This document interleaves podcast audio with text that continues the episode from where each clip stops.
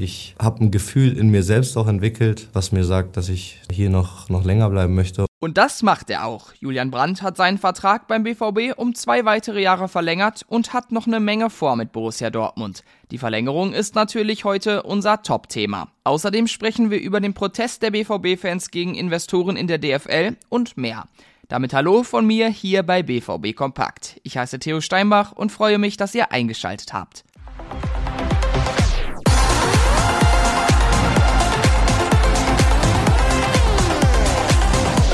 In dieser Saison ist er einer der besten Borussen in der Offensive und unverzichtbar. Julian Brandt hat seinen Vertrag beim BVB bis 2026 verlängert. Vorher war der nur noch ein Jahr gültig. In Dortmund hat er eine ganze Menge vor. Ich bin hier hingekommen, um, um gewisse Ziele auch zu erreichen. Diese Ziele haben wir zum Teil erreicht, aber noch nicht ganz und ähm, das, das, das möchte ich einfach noch vervollständigen. Bis 2024 war Brands Vertrag vorher gültig, die Verlängerung kommt also ziemlich frühzeitig.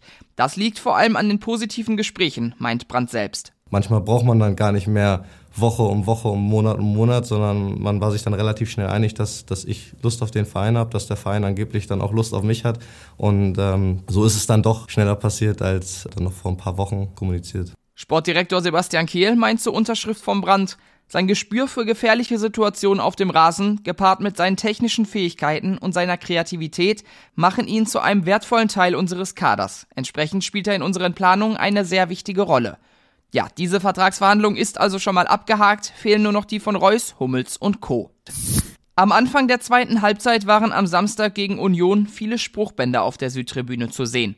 Darauf standen Aussagen wie die Milliarden im Blick, aber kein Herz für einen Kick. Ein Protest gegen die DFL. Die plant nämlich einen Investor bei sich einsteigen zu lassen und das gefällt Fans in ganz Deutschland nicht. Sie befürchten noch mehr verschiedene Anstoßzeiten, unfaire Geldverteilung und mehr. Mein Kollege Jürgen Kors hat einen langen Text über die scharfe Kritik an der DFL geschrieben. Den Artikel könnt ihr auf unserer Homepage nachlesen.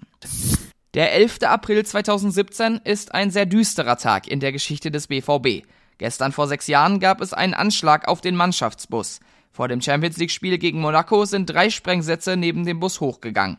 Die neue Sky-Doku, der Anschlag, Angriff auf den BVB, erklärt nochmal die Hintergründe dieses schrecklichen Ereignisses. Spieler, die dabei waren, wie Nuri Shahin oder Roman Weidenfeller, erzählen darin von ihren Gefühlen in dem Moment und wie der Anschlag sie langfristig geprägt hat. Seit Montag ist die Dokumentation auf Sky abrufbar. Sven Mislintat wird technischer Direktor bei Ajax Amsterdam. Mislintat war über zehn Jahre Scout beim BVB und hat unter anderem Robert Lewandowski und Usman Dembele entdeckt. Nach Station bei Arsenal und dem VfB Stuttgart ist er jetzt eben bei Ajax. Ab 19. Mai ist sein Vertrag gültig, der geht drei Jahre. Seit meiner Kindheit kenne ich Ajax als einen der kultigsten Vereine der Welt. Ich empfinde es als große Ehre und sehe es als meine Verpflichtung an, den Verein nach besten Kräften zu unterstützen, sagt Mislintat.